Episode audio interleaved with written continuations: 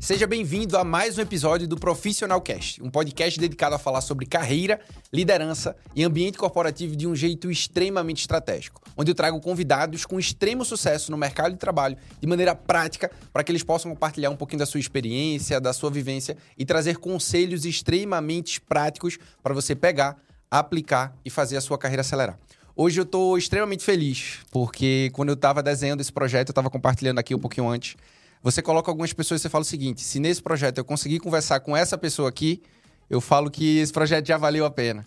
Eu confesso que eu te acompanhava é, há um tempo, como eu estava comentando aqui do LinkedIn. É, admiro você, admiro teus valores, admiro a maneira que você fala sobre a tua família, admiro a tua carreira. E para mim é um privilégio enorme receber você aqui. Moisés, seja bem-vindo a mais um episódio aqui do Profissional Cast. Poxa, André, obrigado. Eu que estou muito feliz também de estar aqui. É, já sou teu fã, acabei ficando fã aí depois da conexão que o nosso amigo Carlos Maia fez com Exato. a gente. E muito bacana o trabalho que você está desenvolvendo. Um rapaz jovem, querendo fazer a diferença no mundo, tem tudo a ver com aquilo que eu acredito na vida e que eu falo sobre propósito. Pois é, pois é. Eu quero começar ouvindo um pouquinho da tua experiência, né? Você tem carreira nacional, carreira internacional, grandes empresas, Kraft, Unilever, Novo Norte, Coca-Cola, enfim.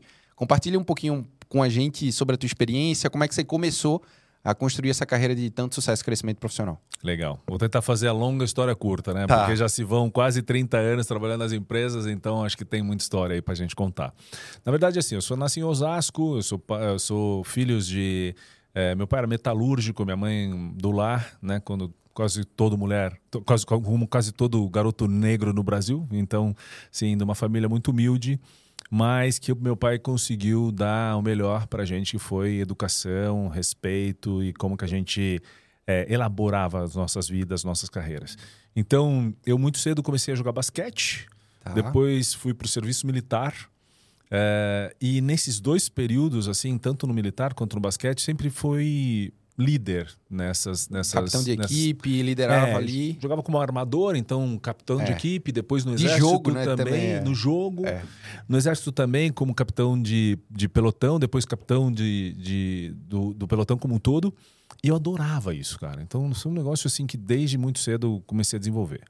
E aí fui para General Motors, que foi a minha primeira empresa. E fui comecei trabalhando na área de manufatura, é, no chão de fábrica. Uh, depois, uh, a, a GM me deu a oportunidade de estudar. Então, era uma companhia que pagava 70% dos, dos estudos e pagava o inglês. E logo, rapidamente, eu tentei entrar nesses programas e obtive tanto a minha graduação quanto a formação no inglês muito rapidamente e comecei a crescer. Eu fui para a área de qualidade, depois fui para a área de recursos humanos e nunca mais saí. Então, desde 98, começo a trabalhar em 94 Desde 98 eu estou em recursos humanos, nunca mais saí. Da GM, fui para a Unilever, que a Unilever estava comprando Arisco, em Goiânia. E eu tinha muito interesse de conhecer uma nova forma de trabalho de recursos humanos que se falavam naquele momento era consultoria interna, que é o HRBP, uhum. que a gente conhece hoje. Então tive muita oportunidade de aprender, amava trabalhar na fábrica.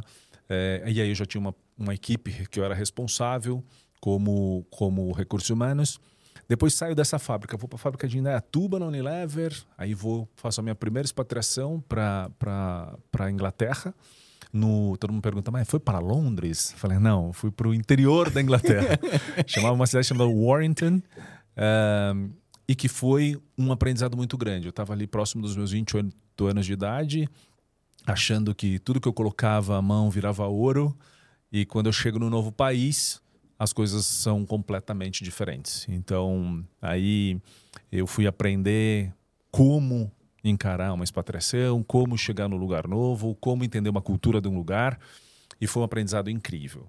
Volto, vou a, a, a Mondeliz, uhum. em Piracicaba, depois em Curitiba, uh, aí venho para São Paulo e fixo minha residência finalmente em São Paulo. Ainda mais duas organizações, vou a Kimberly Clark, uh, depois a Novo Nordisk. E finalmente, em outubro de 2021, recebi um convite da Coca-Cola FEMSA para ir para o México fazer uma posição de diretor de estratégia e inovação para a Coca-Cola FEMSA. E estive lá até dois meses atrás. Sensacional. Então essa é a longa história. Extremamente De uma curta, forma né? curta aí. Você fez um trailer do teu filme É um profissional. trailerzinho, é. Eu fiquei com duas curiosidades aqui na tua fala. Primeiro, é, você falou que começou no área, depois você foi picado pelo RH. Aham. O que é que... Que picada foi essa, assim, né? O que é que você viu no RH que você se identificou tanto? Eu acho que nem foi tanto eu que vi no RH, acho que foi o RH que viu em mim. É, porque, na verdade, eu não tinha. Os tempos eram outros, né, Rodrigo? Então, tipo, não é que eu tinha um plano de carreira já desenhado, eu sabia para onde eu ia. Eu estava querendo desfrutar de uma coisa que uma grande empresa estava me oferecendo. Então, eu comecei em planejamento de demanda. Eu era é, é, depois depois do chão de fábrica, eu fui para planejamento de demanda Tá. porque eu sou administrador de empresa de formação. Aham. E aqui acabei me dando bem com os números e era sem, eu sempre vi assim, era uma oportunidade de eu me desenvolver. E aí eu vou para a qualidade em sistemas da qualidade, que era aquela área que treinava a ISO 9000, as normas. E como eu já falava inglês, eu traduzia as normas e dava treinamento. E auditava RH. E o pessoal de RH falou: "Meu, você vem aqui, passa a caneta em mim o tempo inteiro, vem me ajudar a estruturar aquelas coisas de ter as evidências, tem que ter o treinamento, tem que ter lá lista de presença, tem que ter avaliação do curso, a eficácia do curso. E aí então eu fui para recursos humanos eh, por isso e também porque eh, nessa empresa que a gente que eu estava, que era General Motors, a gente fazia processos seletivos e o pessoal de RH convidava pessoas de outras áreas para assistir os processos, para observar as dinâmicas. E eu lembro, Rosana Duanetti, a minha primeira gestora de recursos humanos, um beijo se ela estiver assistindo. É, e ela falou, ela me perguntou se eu era psicólogo. Eu falei, não sou psicólogo. Ela falou, interessante o seu olhar de, de observação nas dinâmicas. Eu falei, não é comum isso. Isso normalmente é, é de alguém que conhece Treinado. gente, que, que treinado e tal. Eu não era, eu, eu era puro que eu tô lendo ali. E depois, acho que depois de tanta convivência com os psicólogos e tantos cursos que eu fiz, acabei desenvolvendo ainda mais isso. Então, RH me chama mais do que eu defino. E eu lembro claramente que quando eu fui, por uns dois anos eu fiquei falando, dá para voltar ainda para qualidade. e aí depois de dois anos eu falei, agora já não dá mais. Cara, mas eu acertei na veia. Assim, é a área que eu amo, é a área que, Sabe o que eu escrevi aqui? eu fiz muita É, coisa. eu, eu trouxe meu caderno porque, como eu falei, tava muito. uma expectativa muito alta para isso daqui, mas é, eu anotei o aspecto aqui de vocação. Uhum. Então, acho que esse aspecto de pessoas de liderança com Moisés vem de fábrica. Bem de fábrica, é, já, acho que já vem. Vem no Vem pacote. de fábrica. Então, quando você falou aqui, o RH viu em mim, foi diferente do que eu vi no RH. E esse aspecto natural, até esse teu- teu comentário agora há pouco, né? De Uhum. falar, poxa, a gestora olhou para mim e viu aquilo que para mim era natural, empírico, É, e que teve esse dom potencializado, imagino, né? é, Talvez por aí. por isso que você teve essa vocação e potencializou isso, né? Com capacitação, com treinamento e essa tua carreira chegou nesse patamar. Total. Uma outra curiosidade que eu fiquei foi com essa tua ida para Inglaterra a princípio. Nem essa ida para Coca-Cola agora, mais recente para o México, mas para Inglaterra lá atrás. Aham. É, foi pensado, tava na tua trilha, tu planejou ou surgiu? Como é que foi isso? É, foi planejado. Eu, eu sempre tive uma. Como, como dizer, como dizer assim? um- eu era meio obcecado por ter uma experiência internacional. E não foi a minha primeira. Mas quem era a tua referência? Tu não tinha uma referência? Eu não tinha muito uma referência, mas assim. Quer dizer, tinha, mas não era no mundo corporativo. Tá. Eu tenho uma prima que mora nos Estados Unidos já há mais de 30 anos. E naquele momento, é, um pouco bem antes de eu ir para a Inglaterra, eu fiz uma coisa também por, por mim mesmo. É, quando eu comecei a trabalhar, eu juntei grana. ah, eu não ganhava bem, eu, eu, mas assim, eu juntava grana e meu sonho era conhecer os Estados Unidos. Porque como eu joguei basquete, então meu sonho era... Conecta. Era Conecta. E, e ela estava lá. E eu me lembro como se fosse hoje. O dólar era um para um. eu juntei 3 mil dólares, cara. E eu fui para os Estados Unidos e eu fiquei dois anos sem tirar férias e peguei dois meses de férias. E fui aperfeiçoar a língua. Intercâmbio. E aquilo foi um negócio assim transformador para minha vida. Eu, eu falei, cara, eu quero morar aqui, eu quero viver aqui. Então era, eu, eu era aquele carinha fascinado pelo, pelo estrangeiro, por morar fora, por morar numa, num outro país. E depois que eu comecei a trabalhar, esse, esse era um objetivo. Eu sempre falava nos meus PDIs, nas conversas com os meus, com Você os meus se gestores. posicionou para isso. Sempre me posicionei. Falei, se tiver uma oportunidade um dia, eu gostaria de ir. E na Unilever foi muito legal porque a Unilever tinha um modelo de, de desenvolvimento que eu falo que quando você estava performando super bem dentro da, da, da sua geografia, ela falava, legal, então agora você vai para uma outra geografia, isso independente de ser é, fora do Brasil. É, como eram três negócios, era Foods, HPC e Kibon, a Unilever sempre trocava, rotacionava. rotacionava, fazia com que as pessoas experimentassem outros negócios. Isso é uma baita cultura de desenvolvimento interno. É sensacional. Troca sensacional. 100%, interação. Ah, você tá bom aqui? Então vai para lá. Faz alguma coisa diferente, sabe? E aí, quando eu coloquei isso, no segundo ano, pintou a oportunidade. Inicialmente era um secondment, que eles falam, era um projeto de seis meses. Eu fui para seis meses, acabei ficando um ano. É, porque eles renovaram e a gente acabou, conseguiu ficar mais, mais, mais um tempo. E aí combina um pouco a questão pessoal. Aí minha esposa gravida, dos gêmeos, e aí a gente volta para cá para ter os gêmeos por aqui. Tá. Pergunta. É, quem gostaria de fazer essa movimentação para fora, assim? Qual seria o caminho que você recomendaria para que ela trilhasse? Uh, eu acho que a primeira coisa que, se você trabalhou numa companhia como a gente desenvolveu a nossa carreira, né, que são companhias multinacionais e tudo mais, eu acho que é sempre importante deixar claro pro, nas suas conversas de desenvolvimento posicionamento, posicionamento onde, onde, onde você quer ir. E eu digo mais, não é assim, ah, eu quero ir para fora. Quero ir para onde? Né? O Unilever também tinha um negócio super bacana, que era, você tem mobilidade? Naqueles, naquelas perguntas de formulário de desenvolvimento? Sim ou não? Você tem preferência da sua mobilidade? Cara, porque eu posso falar, eu quero mover, mas eu quero mover para a Ásia, eu quero mover para a África, eu quero me mover para a Europa. Então, desenha muito bem essa é a primeira coisa, posicionamento. Segundo, aonde que você quer? Né? O que, e o que, que você quer tirar desse, de proveito dessa, dessa, dessa oportunidade, sabe? É, a partir disso, comece a fazer a discussão internamente. Né? Eu não acho que só discussão com o gestor é suficiente. Acho que a RH precisa saber dessa tua vontade. Eu acho 360. que o 360. O gestor precisa saber. O gestor do gestor precisa saber. Total. Se você trabalha numa estrutura regional ou global, os caras lá de fora precisam saber dessa tua vontade. Mas o mais importante, Rodrigo, para mim é assim: a tua família tem que estar tá comprada nessa história. Independente se você é solteiro ou casado. Se você é solteiro, tua mãe, teu pai, quem é importante precisa saber. E se tu é casado, tua esposa tem que saber, teus filhos têm que saber, porque para mim o plano, quando a gente fala em carreira, tem que ser também com essa turma toda. Antes da gente começar o podcast, você estava falando um pouquinho da tua história, você combinou com a tua família esses movimentos que você foi fazendo, né? Porque Sim. Pra fora a gente tá comentando, mas internamente também foi um andarilho. Né? Uhum. Andei pra um caralho. andarilho. E eu não sei se você percebeu, mas caiu uma lágrima aqui no meu olho, porque tem uma, um valor que eu levo muito comigo, que é assim, a sua principal equipe é a sua família. Sim. Essa é a tua principal equipe, assim. E é a mais impactada com os movimentos e com as decisões profissionais, e nem sempre a gente tem esse olhar para a família. Uhum. E dá para perceber o quanto Moisés é forte por ter essa equipe forte. Sem dúvida. E eu sempre falo, né? A minha vinda de Recife para cá, minha esposa pediu demissão. É, ela, a nossa família toda era de Recife. E eu sou extremamente grato a ela comprar isso junto comigo, porque é. a, a, nossa equipe tem conquistado isso. Depois que a gente vem para cá, eu trabalho na AstraZeneca ainda no time interno, fui crescendo internamente também. Ela começou a trabalhar aqui na Accor, rede de hotéis. E depois que eu saio da AstraZeneca, enfim, entendo meu chamado, minha vocação, que é fazer a diferença na carreira, negócio e no mundo corporativo através do meu trabalho. Uhum. Eu chamo ela para conversar e eu falo, ó, eu acho que é, talvez essa seja uma missão da nossa família, não é só a minha.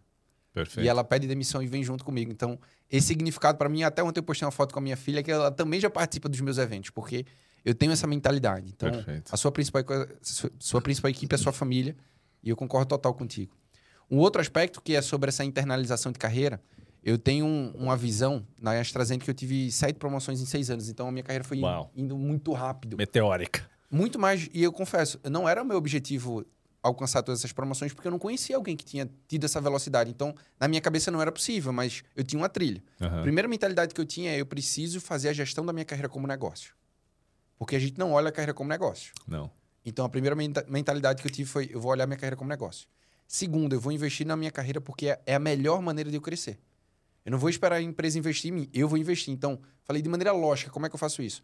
10% do que eu ganho, eu invisto em mim. Uhum. Na minha carreira, seja formação, fiz intercâmbio também. Legal. Fez total diferença para mim. Mas na trilha do crescimento, as pessoas olham muito para a performance como sendo o principal indicativo. E eu, na minha experiência, não sei na tua, mas esse é só o primeiro degrau. Sim. Para mim é performance, primeiro degrau. Segundo degrau, posicionamento, deixar claro para onde eu quero ir. Terceiro degrau é conhecimento, que é ter propriedade de para onde eu vou e por que eu vou. Uhum. Mas o que faz a diferença é a exposição. Fazer com que a minha equipe, meus líderes e os líderes dos meus líderes tenham a mentalidade e a visão sobre o meu profissional como eu realmente sou. Então, acho que a tua trilha você foi fazendo isso, né, na prática. Sem dúvida, sem dúvida. Acho que passa tudo por isso.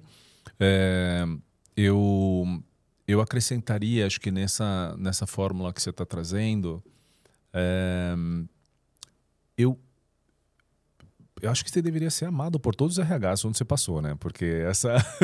eu criava bastante conexão. Essa, esse discurso que você traz, né, de ser dono da própria carreira, olhar como negócio, é o que a gente tenta vender o tempo inteiro, né? Como recursos humanos, né? Eu sempre trabalhei na área de recursos humanos. Mas, Mas uma pergunta, eu... só um parênteses. Quantos por cento assumem isso? Ah, pouquíssimos. Pouquíssimos, né? Então, assim, o que eu acrescentaria nessa história é um, ou nesses ingredientes que você trouxe, é um fator que eu acho que é, é essencial também. Uh, saber para onde é, para onde você quer ir, não necessariamente é o end state, né? Porque tem muita gente que fala, não, eu quero chegar com diretor, eu quero ser VP, eu quero ser CEO, e não sabe qual é o próximo passo a dar. Eu sempre pensei na minha carreira assim, o próximo passo precisa ter claro. Eu sempre entrei numa, numa posição já pensando no próximo passo que eu ia dar. Eu não sei se, se isso às vezes gerava mais ansiedade, menos ansiedade, mas foi uma forma que eu desenvolvi para crescer. Então eu acho que é super importante esse tema de você saber qual que é o teu próximo passo, que caminho que você vai fazer e diversificar. Acho que é outra, outro ingrediente que eu somaria nessa, nessa questão. Né? Tem pouca gente hoje em dia ainda, mesmo nesse mundo super, super diferente que a gente está e diverso, pensando em diversificação de carreira. Né? Que eu acho que é um tema super importante e relevante. Necessário, total. Vê que interessante, né? Você foi falando isso. Eu sempre olhei a minha carreira como um tabuleiro de xadrez. Uhum. Que eu precisava entender os tabuleiros, as peças necessárias e o meu checkmate não era para eu ganhar ou perder, não era isso. Mas era para eu entender os meus próximos movimentos na carreira e qual me faria chegar mais rápido onde eu gostaria de chegar. Uhum. Porque eu falo muito que a competência do futuro, que quem aplica no presente tem total sucesso, que é a inteligência social.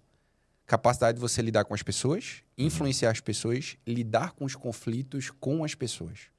Porque no final do jogo é sobre pessoas do mundo é corporativo. É sobre isso, é sobre isso. E é. você que vem com essa bagagem como um todo, como é que você enxergava isso no teu dia a dia? Como é que você implantava a cultura com esse olhar? Como é que você olha para a tua carreira e a aplicação que você fazia dentro das empresas por onde você passou? Olha, eu posso te dizer é, que nem sempre foi assim na minha carreira. Eu tive uma, eu tive uma síndrome, eu digo, em um momento que era porque eu, eu trabalhei muito no ambiente fabril. Então, manufatura. E eu olhava e falava: os caras do corporativo, os caras de vendas, essa galera de nariz empinado. E, e olhava muito assim para eles. É, porque eu entendia que eu ia ser um cara de fábrica o resto da minha vida. Sabe? E eu tive um gestor que foi fundamental para mim. Ele falou: Mas manufatura é legal, é, supply chain é legal, a não ser que seja o sonho da sua vida permanecer aqui, mas eu vejo potencial para você de crescer, de, de, de, de, ver outras, outras áreas da organização, é, você precisa começar a se conectar com as pessoas. E eu, e eu achava que. Você já estava no RH? Eu já estava no RH, mas eu achava que não porre. Achava um porre. Eu falava, meu, jura? Você jura que eu vou ter que ir lá. Fazer sala. Fazer sala na Faria Lima? Que eu vou ter que entrar lá, não sei onde, né? Que normalmente os escritórios ficavam por lá. E aí eu fui aprendendo essa, essa, essa questão da importância da inteligência social, de, de, dessa conexão social, o quanto isso poderia acelerar minha carreira, mas o quanto isso também poderia me trazer vantagem para tudo aquilo que eu fosse fazer. Hoje, com quase 50 anos e tendo rodado várias organizações, cara, eu olho e falo, eu conheço tanta gente. Eu, eu, eu tenho. E, de A a Z, é, tanto na, na questão da diversidade, mas também na questão de, de postos de trabalho. Tenho, tem coisas que às vezes eu posto no LinkedIn, um, um vendedor da Mondeliz do Rio de Janeiro, que eu visitava o cara há 15 anos atrás, fala: Poxa, Moisés, eu lembro quando você vinha aqui no Presunic e eu estava colocando o negócio do estoque assim, assim, assado. Eu falava: Caraca, velho. E eu lembro desse cara, mas eu não lembro, eu, eu, eu, não, eu não tinha noção que eu impactei de, de tal forma. Ou é, eu, eu passei por seis empresas já, né? Eu, os gestores que viraram CEOs ou pessoas que estão fora do Brasil e que lembram, e eu me conecto com ele até hoje. É, é muito importante que as pessoas, desde muito cedo na carreira, percebam isso. E percebam o valor disso. Não é fazer porque é moda, não é fazer porque é bacana, é porque realmente é um fator de, acelerador, de aceleração de carreira sabe? É, a questão social é, é, é, super importante. E se você expande os muros da organização, que é outra coisa que eu aprendi já mais velho, de cara, de como é que eu conecto com o governo, como é que eu conecto com entidades que ajudam a minha empresa, como é que eu levo o nome da minha empresa para fora. Poxa, isso tem um valor incrível, incrível. Estou no momento de carreira agora indo para um lado de consultoria, mentoria. Esse tema eu nunca vi ser tão relevante no momento que eu estou vivendo. É, é, impressionante. Total. E um aspecto que você comentou que eu tenho curiosidade, né? Esse episódio vai ao ar no Dia da Consciência Negra. Uhum. E sendo muito aberto contigo, posições de alto escalão, a gente vê poucas pessoas com essa representatividade que você conseguiu trilhar, uhum. né? E eu falo que você pode ser um, um líder de um movimento. É, a gente falou isso, né? Pré-episódio aqui. Líder de um movimento de trazer a consciência sobre o tema, mas talvez um pouco de esperança e direcionamento para as pessoas que querem galgar isso, que são semelhantes a você. Perfeito. Como foi para você construir essa trilha diante do teu contexto e cenário? E como é que você se sentia sendo diferente dentro desse meio? Puxa, que pergunta, que pergunta. Você tem mais três horas esse podcast, mais ou menos, né? Pode conversar aqui. Não, adoro tua pergunta e assim, é, eu vou contar um pouco da história, mas é, respondo ela de forma, de forma bem objetiva assim. Eu, eu quando comecei a trabalhar na General Motors, é, eu me lembro como se fosse hoje ter comentado, ter pensado isso. E recentemente eu voltei em Piracicaba, que é a cidade onde eu comecei a trabalhar. E um amigo que tem uma floricultura falou para mim, cara, você tá aí, aí, lá em cima, não sei o quê. Eu lembro lá na fábrica que você falava que você ia ser o primeiro negro a chegar numa posição de chefia. Eu, eu lembro de ter pensado isso, eu não lembro de ter falado isso. Você entende? E a primeira coisa que eu fiz foi: quem é um, a pessoa negra que está num cargo acima do meu? E eu comecei trabalhando no chão de fábrica e era um encarregado de manutenção. E eu olhava e falava, eu não sentia, eu não me via representado dentro daquele ambiente. E eu falei, eu quero chegar lá. Eu tinha vontade de ser diretor desde muito cedo. Porque eu acho que a capacidade que eu tinha de inteligência, de estratégia, eu queria ajudar deste nível, sabe? Uhum. Mas eu cresci sem referência. Então, nas empresas onde eu andei, pouquíssimas pessoas dentro do Brasil. Ah, eu não lembro, eu, eu não lembro. Eu lembro de ter tido uma pessoa na Unilever, que foi uma, uma, uma gestora minha, né, a Mônica Pinto, que, que era negra, mas eu não lembro de ter tido outras referências negras como liderança. E aí vai um pouco da pergunta anterior, né, Rodrigo? Eu começava a fazer as conexões lá fora. Então eu conversava muito sobre esse tema. É, isso me deu alento para seguir crescendo. O processo foi muito difícil, muito difícil. É, é, é quase que como você andar sozinho no deserto, andar sozinho na floresta. Graças a Deus eu tive grandes líderes, eu tive gente que eu me conectei, que me colocou para cima e que viu realmente minha competência e a possibilidade de eu fazer coisas diferentes. Mas quem te fez ah, acreditar que era possível? Olha, eu acho que muita gente que passou pela minha carreira, muita gente que passou pela minha vida, sabe? É, eu vou escrever um livro em algum momento e eu vou dar um spoiler aqui no seu, no seu podcast. Uh, às vezes as pessoas me perguntam, mas por que, que você mudou tanto de empresa? São seis empresas ao uhum. longo de 30 anos.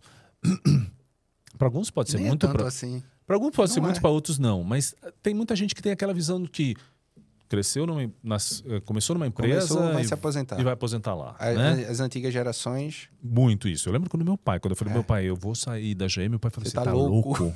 Você tá louco? Meu pai trabalhou 35 anos na mesma sim, empresa. Sim. É, um pouco desse processo meu, e o que eu vou escrever no livro é justamente isso. Eu sempre tive um olhar muito atento até onde eu conseguia ir dentro de algumas organizações. Uh, muitas promoções aconteceram no momento da troca. Você crescia trocando. Crescia trocando. Né? Ah, chegou o coordenador, parece que não ia, não ia, não ia. Eu fiz a troca, virei gerente. Uh, gerente sênior, associado, uh, diretor associado, diretor, diretor global, sabe? As, as trocas serviram para isso também. Então, assim, foi um caminho difícil. E mas agora o que me dá grande tesão, pode falar essa palavra? Claro. a gente está discutindo sobre isso. Que dá muito tesão é a possibilidade de servir como referência, cara. E na Novo, é, que foi uma empresa Novo Norte, que é uma empresa que eu trabalhei, é, e você vem do ramo farmacêutico, você sabe sim, muito sim, bem sim. disso. Quando eu cheguei, uma das coisas que mais me incomodou é, foi o fato de não ver a raça negra representada naquele ambiente. Muito... Posso dar um, um, comentário? Por favor. Eu trabalhei no campo, na indústria farmacêutica, a gente chama campo time de vendas, né? Time de vendas. Uhum. E eu trabalhei, comecei em Recife, depois fui expandindo, Nordeste, e tive responsabilidade nacional, né? Principalmente quando eu estava aqui dentro da matriz, responsabilidade no marketing. Eu vou ser muito honesto contigo. Representante da indústria farmacêutica, a nível de mercado corporativo, tem uma remuneração interessante. Sim. Eu não lembro de uma mão de pessoas que eram negras fazendo esse trabalho. Então, é bem isso. E aí vou te contar por quê. Não sei se você sabe o porquê. Eu me incomodei e fui estudar. É, a gente. E o que eu lembro é da Novo Norte, Armando lá em Recife. Armando. Eu conheço Armando. eu conheço Armando. Muitas convenções com Armando ao longo, ao, ao longo desses, desses seis anos que eu fiquei sim, na Novo. Sim, sim. E eu fui estudar, fui entender por quê. E sabe por quê que não tem a representatividade lá? E não é, nós não estamos falando de 50 anos atrás, nós estamos falando de 20, 15 anos atrás. Eu fui conversar com as pessoas que tinham mais experiência na, na, área, na indústria. A indústria farmacêutica contratava sob a, a o requisito de boa aparência. Uhum.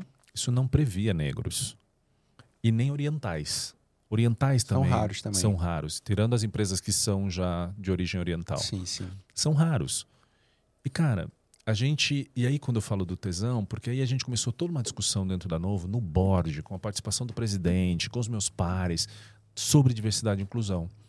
E o número que era abaixo de 3%, em seis anos, a gente levou esse número próximo de 20%. E hoje eu tenho um orgulho, mesmo estando fora da organização, da organização fazer um programa de estágio voltado para pessoas negras, agora para o campo. Para o campo. Então, bem como você falou, a, a população negra tem dificuldades financeiras, cara. Tem, às vezes as pessoas nem sabem o que, que é um rap.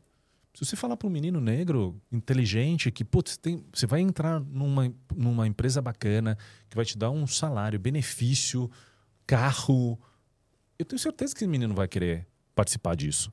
Então, o que eu tenho feito agora é, é levar essa, essa mensagem, usar o meu lugar de fala e a minha voz para inspirar pessoas. E eu tenho ouvido um monte de feedback bacana, as pessoas dizerem, poxa, eu na Novo via muito isso. Cara, eu chegar e ver você lá, em recursos humanos, negro, isso me dava uma vontade de querer fazer parte dessa organização. Cara, eu te admiro, eu nunca tinha trocado uma conversa contigo. Eu toparia trabalhar na Novo. Era a única indústria que eu topava falar assim, ó, eu saio de onde eu tô, porque eu sempre fui muito feliz na AstraZeneca. Uhum. Muito realizado. Eu tenho uma gratidão gigante. Sete promoções em seis anos, premiações nacionais, internacionais. Mas sabe aquele desejo? Você fala o seguinte, poxa, se pintasse uma oportunidade ali que talvez fizesse. Eu nunca me candidatei para nenhuma vaga, uhum, né? Uhum. Porque, principalmente na reta final, Deus falou muito comigo sobre o direcionamento que eu tinha aqui, que era abrir mão da minha carreira para fazer a diferença em outras carreiras. Perfeito. Ele foi muito claro comigo. Uhum. E eu sou obediente a Deus. Perfeito. É, eu obedeço. Essa Tamo é uma qualidade que eu tenho. Tamo junto. Só que ver os teus posts no LinkedIn, eu queria estar perto de você. Uhum. Ver os teus posts no LinkedIn e fala, eu acredito no que esse cara tá falando. Eu me sinto representado. Uhum. E o aspecto da cor, óbvio que a gente tem que ter consciência do quanto que isso eu não tenho noção, Moisés. Eu não posso falar, imagino, mentira, hipocrisia minha, eu não imagino. É, você não tem. Eu falo, né? Às vezes a gente tá numa conversa e fala o seguinte: imagino, não imagino, velho. É. Eu não sei como é. é eu não passei por isso. Eu não passei por isso. Mas um ponto que eu queria que você deixasse assim, para principalmente quem tá nos ouvindo, é qual é a mensagem que você passa para essas pessoas assim? Cara, é, são vários. É, é, um tema. É um tema complexo, não é um tema simples. Não. Né? Então, é, e aqui eu quero entrar só rapidamente, assim, não é um tema puramente de meritocracia. Não é sobre se eu posso chegar, você também pode chegar. Não é sobre isso. É sobre uma conjuntura de coisas. Eu acho que a gente está vivendo um mundo onde as empresas estão mais abertas para receber. Né? As discussões sobre diversidade estão acontecendo. Então, assim, a primeira dica ou a primeira recado que eu digo é sonhe alto, sabe? Porque a gente, às vezes, eu digo a gente, povo negro, às vezes tem essa coisa do tipo, ah, se eu ganhar aqui um pouquinho e eu conseguir levar o pão para casa, já tá bom. Não, cara, a gente pode ocupar grandes posições em grandes empresas. Então, sonhe alto. Segundo, trabalhe em rede, sabe? É um pouco que a gente estava falando aqui agora. Inteligência social. Inteligência social. Existe uma, um tema que é até voltado para dentro do público negro, que é uma questão de sororidade também. Do tipo, é, é, hoje as pessoas têm muitas referências. Eu cresci sem referência nenhuma. Hoje tem um monte de gente em posições legais. É o que eu mais estou me perguntando aqui. Cara, esse cara chama, cresceu sem referência. Como é que ele conseguiu? Chama essa pessoa para conversar, sabe? Chama essa pessoa para bater um papo. E eu estou muito disponível, muito aberto para que assim, assim, mostrar caminho, o caminho das pedras. E o terceiro ponto, acho que é mais importante de tudo, é prepare-se. Prepare-se. E eu não estou falando de um ponto de vista como eu fui criado, porque meu pai falava, você tem que ser melhor que os outros. Né? Tipo, se eles fazem 10, você tem que fazer 12. Eu acho que um pouco do, do uma parte do meu sucesso tem a ver com isso, mas também me levou para um lado de perfeccionismo, é de sofrer com estresse, de ter que. Né? Eu entendo, isso eu entendo. Teve uma série de outros é, efeitos pagos. colaterais, né? que não foram muito legais, assim. Mas, mas assim, hoje eu tenho muita crença, assim, cara, que meus filhos, por exemplo, eles vão poder ser realmente o que eles quiserem. Com 17 anos, cara, eles já tem um monte de referência negra aí e que eles vão ser o que eles realmente quiserem. Daqui 50 anos, talvez, a gente tenha muito menos desigualdade do que tinha o mundo que eu encontrei. Eu tenho consciência do meu privilégio. Eu sou parte de 3% da menos de 3% da população que chegaram numa posição de C-level sendo negro. Menos de 3%. A população brasileira é de 56% de negros, cara. Então assim, não é fácil, mas é possível, sabe? E, e, cada vez que eu vejo essa possibilidade de impactar pessoas, de fazer com que elas acreditem, que elas cheguem lá, muito mais além do que eu cheguei, é, cara, isso me emociona. Isso me emociona de verdade. Que incrível. Maia estava nessa mesma cadeira. No episódio com ele, ele falou algo que eu acredito muito. Que ele falou o seguinte, Rodrigo, a minha carreira mudou de velocidade quando eu comecei a olhar mais para dentro uhum. do que olhar para fora. E quando eu olhei para dentro, eu entendi que o meu concorrente era o mesmo. Sim. E às vezes eu fico num, num comparativo externo, que é com as outras pessoas dentro do meu ambiente, que eu vou estar tá brigando por uma vaga, mas se você se prepara, entende como fazer esse trabalho e foca em você, cara, o seu limite do crescimento é você mesmo. É, é tem isso. E, e ainda falando né, sobre o recorte da, da, da, questão racial, tem um tema que é estrutural. Né? Então, por exemplo, vou te dar um exemplo de novo da Novo, porque E a gente fez coisas maravilhosas lá, não só do ponto de vista racial, mas Eu entrei, nós tínhamos duas mulheres no board, saímos, a gente tinha cinco, sendo que a Isabela, que foi a presidente, sim, sim. é uma mulher, né? É, mas assim, o, tem temas estruturais e que mexem com processos de recursos humanos. Sim. Então, por exemplo, hoje uma discussão grande que a gente está tendo em carreira é a questão da inteligência artificial. É, a inteligência artificial, algumas ou excluem as pessoas que estão nos subúrbios, nas periferias, não chegam lá. Não tem nem endereço lá, né? Existe uma outra coisa que a gente discutiu dentro da Novo, que foi, por exemplo, o programa de trainee da Novo tinham três requisitos que era impossível quase de que um negro pudesse participar. Ele tinha que ter experiência internacional, hum. ele tinha que ter MBA e teria que estar formado, ah, e, e teria que falar inglês fluente. Então, três, três requisitos que excluem, excluíam pessoas. E a gente fez uma discussão, eu, Alan, depois envolvendo o RH daqui, regional, tal, tal. Falei, gente, não dá. Eu fui fazer meu MBA, Rodrigo, depois de cinco anos que eu formei. Que eu não tinha dinheiro para fazer. Não tinha grana. Você entendeu? Então, tipo, eu, eu me usava de exemplo, falava, eu estaria automaticamente desclassificado do trainee da novo eu e um monte de, de amigos na mesma pegada. Cara, depois que a gente consegue se formar, a gente tem que trabalhar. Eu estou falando a gente porque é muito uma realidade do, do, do, da população negra, né? Mas eu sei que deve ter outras pessoas com, com a mesma condição. E aí a gente foi discutir com a matriz lá em Copenhague e falou: gente, a gente precisa rever isso. Nós não, temos, nós não estamos tendo um programa de treininho inclusivo. E aí nós criamos um, um, um piloto na América Latina para trazer pessoas com condições socialmente vulneráveis. Trouxemos negro para discussão. Então, é, é, a beleza de, de, eu poder estar numa cadeira como essa é isso. Eu não sei se. Oportunizar. É, e eu, e eu entendo a necessidade. Total. Você entendeu? Eu sei do que Você eu tô falando. Eu passei pela trilha. É diferente de ter uma pessoa lá que não tem as minhas características. Não passou por isso. Talvez ela nem pense, e não é por mal. Não é, não é. Talvez ela nem pensa, Nível ela nem pensa sobre isso. Eu quando eu peguei o programa de treino na mão, falei: "Não, mas peraí, isso aqui não passa, negro não passa aqui. É, so, é, pessoas em condições socialmente vulneráveis não passa aqui. Cara, o cara não tem uma experiência. E aí entra os porquês, né? Mas por que, que tem que já ter tido uma experiência profissional? Tá bom, ah, o, o programa leva para pro, Copenhague, depois leva para qualquer lugar do mundo. Mas será que essa oportunidade não é uma oportunidade de criar a primeira oportunidade internacional para a pessoa? Importante ter inglês fluente. Total. Ok, entendo. Então a gente começa a questionar também coisas que na estrutura são importantes, entendeu? E não é sobre derrubar não é, não é sobre baixa régua. É sobre tirar barreiras que não fazem sentido e não são inclusivas. E o que você falou é super importante, porque na minha mentalidade, é, hoje eu faço muita palestra para empresas, faço mentoria para líderes, enfim. Uhum. E observo que cultura e diversidade são temas que são de cima para baixo. Uhum.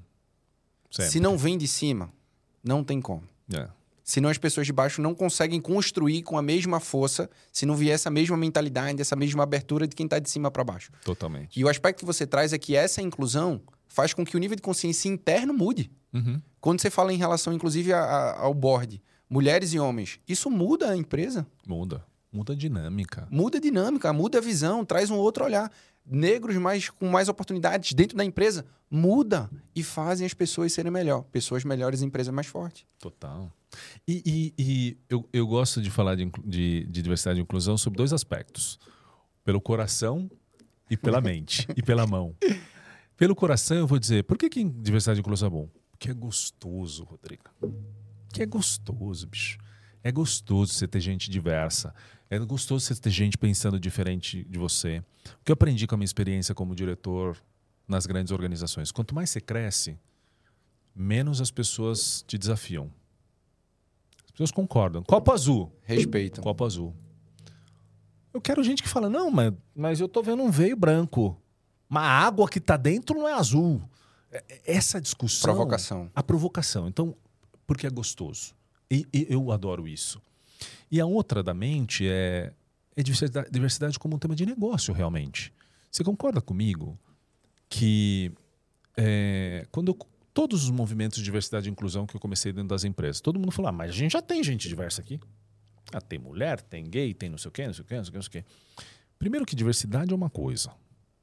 Identidade e inclusão é uma coisa. Equidade e inclusão é uma coisa completamente diferente. É. Né? Então, você concorda comigo que se você tem um negócio, que o teu negócio impacta a sociedade que você está vivendo, seu produto que você entrega impacta a sociedade que você está vivendo, quanto mais gente que represente essa sociedade dentro do seu negócio, melhor vai ser sua decisão. Total. Se dentro do teu negócio, que é que, que o, teu, o teu público, o teu cliente é diverso, você tem só gente gente igual, a sua decisão vai ser pobre. Total. Né? Eu olho e falo. É, eu gostava quando eu estava na Mondeliz, que a gente tinha um programa que, que. Uma pesquisa que a gente fez como as pessoas comem sonho de valsa.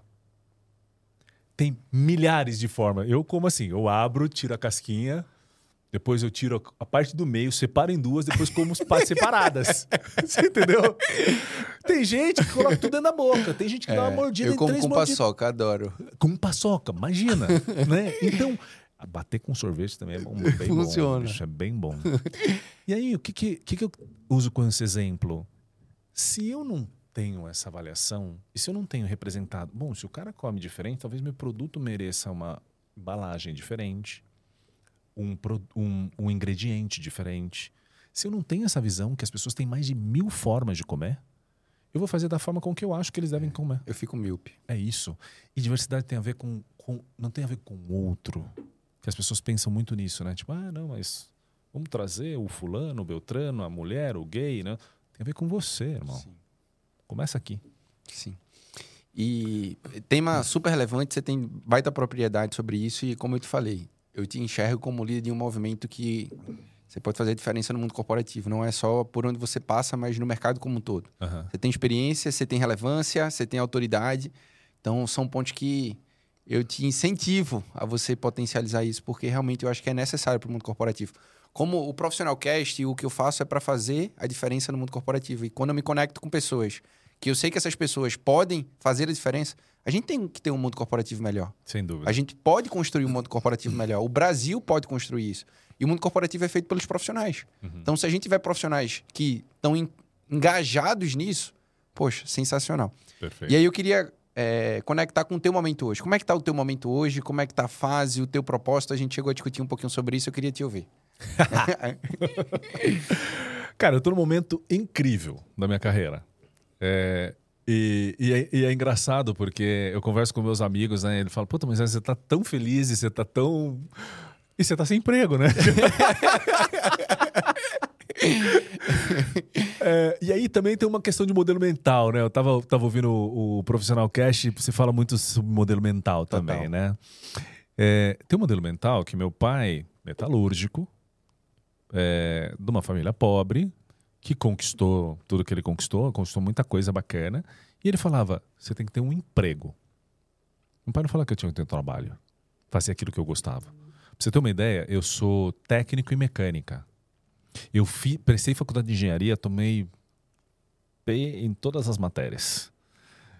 E aí eu falei, mas eu sou técnico mecânico, porque meu pai falava assim: se tudo der errado, pelo menos você tem um emprego. Você começa a trabalhar, vai trabalhar numa fábrica e tá, tá, tá. E aí, é, eu acreditei nessa história por quase 30 anos, né, bicho? Então eu fui trocando de emprego por emprego, cresci, sou muito grato às organizações, eu sou o que eu sou pelas organizações que eu passei.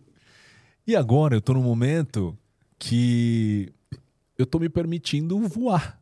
Tô, permitindo, tô me permitindo fazer aquilo que eu realmente amo mais vezes por mais tempo. Então eu tô trabalhando hoje com consultoria, é, eu tenho uma consultoria que eu trabalho diretamente lidando com cultura e com estratégia, que é a Coral. É, trabalho com, com um parceiro é, em diversidade e inclusão, que é o Marcelo Ribeiro. E trabalho com Atingire em alguns programas de, de, de treinamento uh, de gestão para grandes organizações. Esse é o meu núcleo. Por fora disso, desse núcleo, eu estou começando a estruturar um programa de mentoria já porque eu já fazia mentoria dentro das organizações e faz, já, já cobrava, já fazia também é, para pessoas externas, mas agora empacotando esse produto direitinho, que nem você faz, bonito. vamos, vamos trocar vamos, essa, vamos. Essa, esse papo. E porque eu acho que é o prazer em servir é uma das coisas que me move, sabe? E, e, e aqui nesse trabalho eu estou encontrando isso de poder dar a dica para o cara ir mais rápido, de poder ajudar a sair de uma situação. Então, eu estou amando estruturar essa história aqui e tem um trabalho de conselhos. É, eu sou conselheiro de duas ONGs, é, Instituto Serendipidade, Fazendo Histórias, que também quero ampliar essa, essa, essa, essa atuação. Como a gente está falando no offline, dá muita dor de barriga, mas dá uma vontade de, de experimentar, e de impactar de uma forma uh, talvez ainda maior do que eu impactava, né?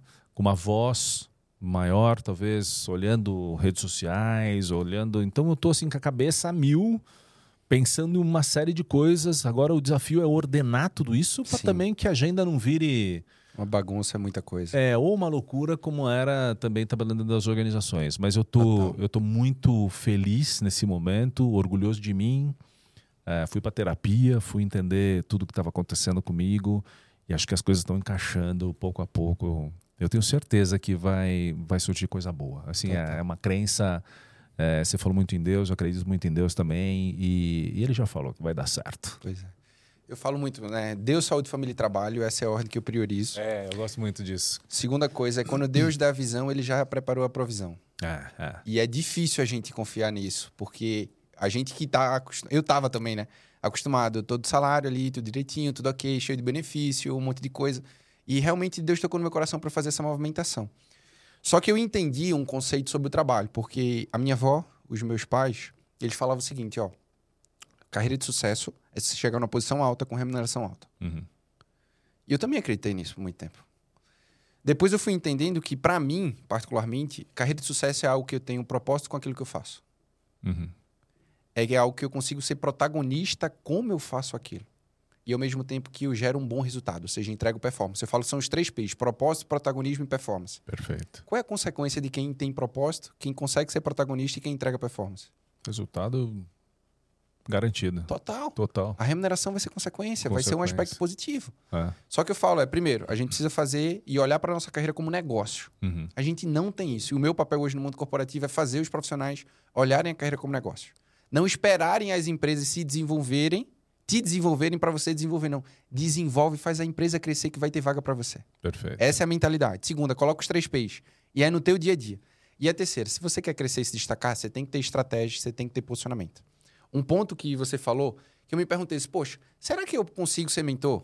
Né? E eu já fazia mentoria antes, mas uhum. qual o significado de mentor? Alguém que consegue fazer a diferença, que fez diferença na minha trajetória. Eu olhava o seguinte: primeiro, alguém que tem conhecimento sobre aquilo que fala e faz. Sim. Alguém que tem experiência com aquilo que fala e faz, mas acima de tudo, alguém que tem resultado. Uhum. Então, eu te falei, né, que eu queria muito te incentivar nesse fluxo, porque eu vejo o potencial que você tem para fazer. Não só de relevância, de consciência como um todo, que a gente falou da tua representatividade, mas no mundo corporativo. Você trabalhou em grandes empresas. E um conceito que eu tenho é, quando você trabalha em duas, três empresas, pelo menos, e tem muito resultado, é que quando você consegue fazer uma trilha para fazer a diferença no mundo corporativo, você consegue fazer também. Sim. Agora, eu preciso ser honesto. Empreender é para todo mundo? Não. É para pouquíssima gente. Uhum. Tem muita gente que fala, você tem que empreender. Você não tem que empreender. Você pode empreender com o negócio dos outros. Esse é um primeiro momento. Você tem que entender o teu perfil. Uhum. Porque emocionalmente empreender é mais difícil. Bem mais desafiador. As oscilações são infinitamente maiores. Talvez é esse frio na barriga que tem hoje um pouco aí. Tem um pouco disso, mas eu também já entendi que tem. É, tem empreendedor e tem empresário, cara. Uhum. É, eu acho eu acho que eu tô mais pro lado do empresário do que pro empreendedor, porque eu tenho uma empreendedora em casa. Tá. Minha esposa é fotógrafa, empreendedora, Ariana. Assim, enquanto eu tô planejando, ela já decidiu. Ela já decidiu. A gente foi agora fazer uma compra de um estúdio. Cara, ela já tinha na cabeça dela que ela queria. E eu visitei 10 estúdios. Ela falou: Eu sabia que era esse primeiro aqui desde o plano. Entendeu? Eu não tenho essa característica. É, na transição, uma das pessoas, várias pessoas me desafiaram: por que, que você não abre tua própria empresa?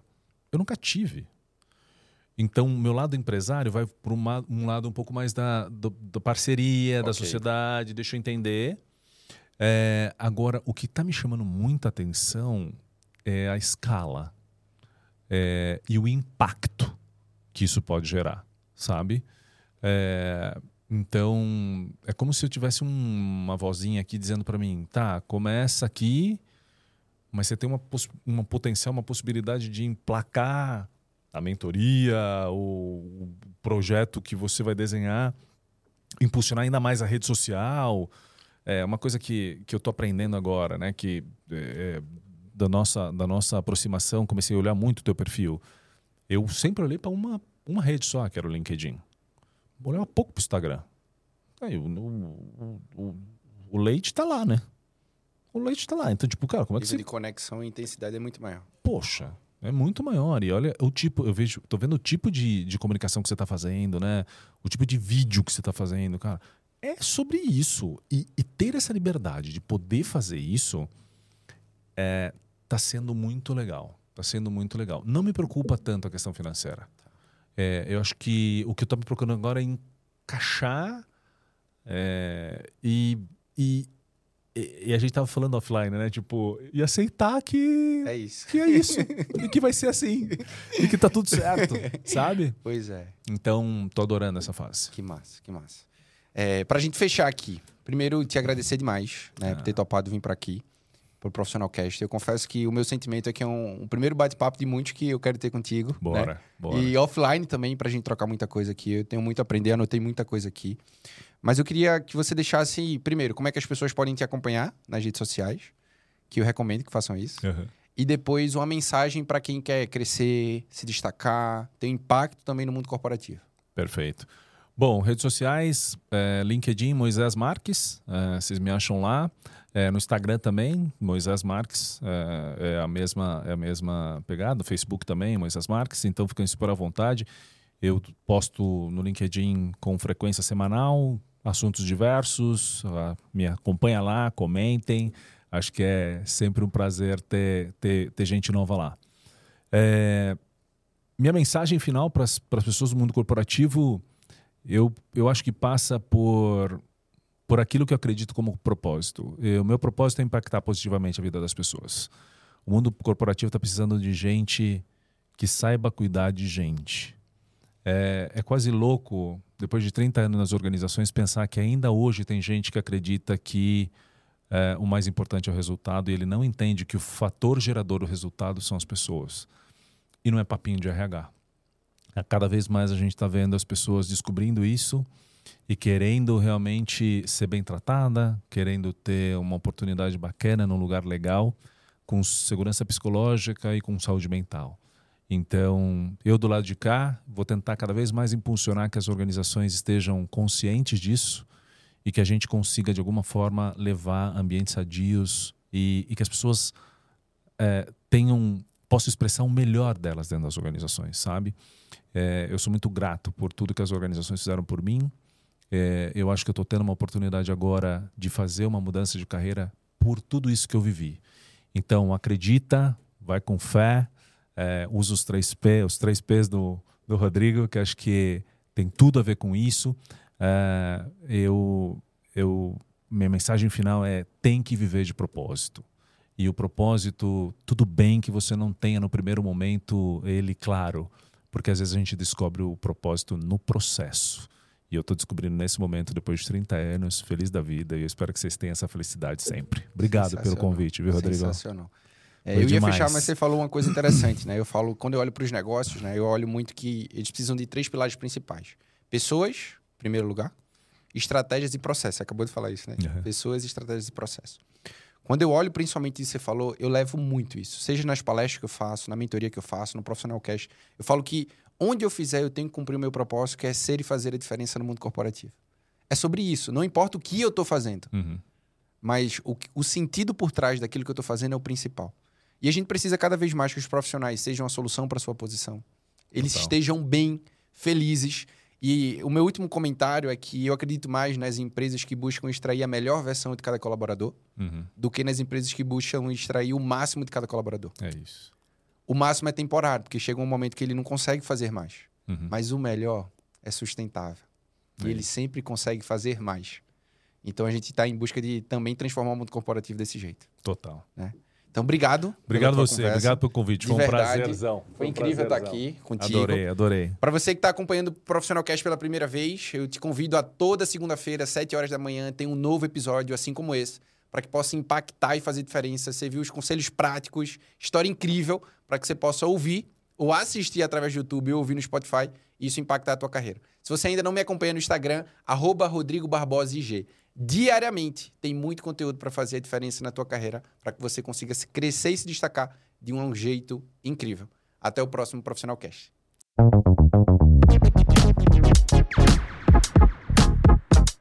Seja bem-vindo